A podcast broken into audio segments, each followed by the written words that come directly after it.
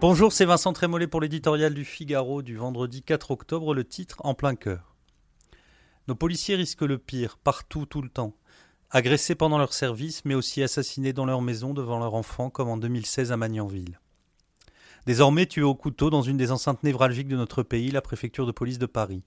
Les motifs, certes, ne sont jamais les mêmes black blocs, terrorisme, crise psychiatrique, mais pour celui qui meurt, la cause est secondaire. Hier, quatre policiers ont perdu la vie, un cinquième l'a été blessé grièvement. À l'heure du déjeuner, ils ont subi dans leur bureau l'attaque d'un collègue qu'ils fréquentaient depuis des années. Depuis, la police nationale, déjà profondément éprouvée, a le cœur qui saigne. Elle pleure ceux qui sont morts, et la France partage cette peine. L'émotion, cependant, ne dissipe pas les interrogations.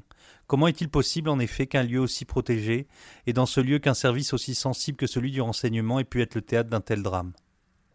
Le ministre de l'Intérieur nous assure que l'assaillant n'avait jamais présenté de difficultés comportementales, ni le moindre signe d'alerte. Terrorisme Coup de folie Jeudi soir, rien ne permettait de trancher avec certitude.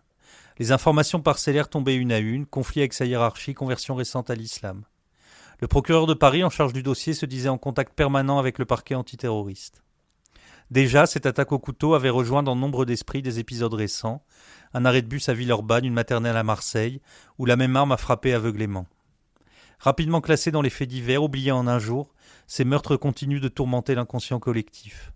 Ils illustrent le recul de l'autorité comme l'installation d'une forme ordinaire de barbarie.